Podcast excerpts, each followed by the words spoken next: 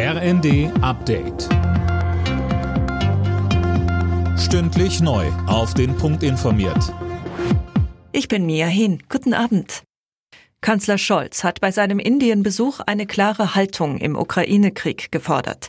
Die Welt leide unter dieser Aggression, so Scholz. Trotz des Kriegs macht Indien weiter Geschäfte mit Russland. Bei seiner zweitägigen Reise geht es Scholz auch darum, die wirtschaftlichen Beziehungen zu Indien auszubauen. Es sind 1800 deutsche Unternehmen in Indien aktiv.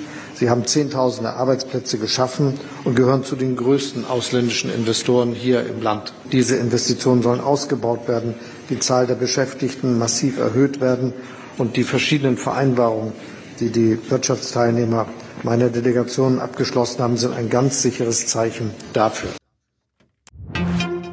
Die EU-Staaten haben sich auf neue Sanktionen gegen Russland geeinigt. Dazu gehören unter anderem strengere Beschränkungen beim Export von Technologien und Maßnahmen gegen russische Desinformation.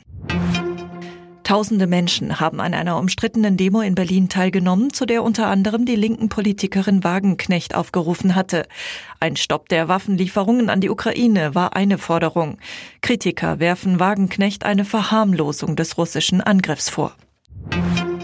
Gleich drei deutsche Filme sind mit Silbernen Bären bei der Berlinale bedacht worden. Roter Himmel bekam den großen Preis der Jury.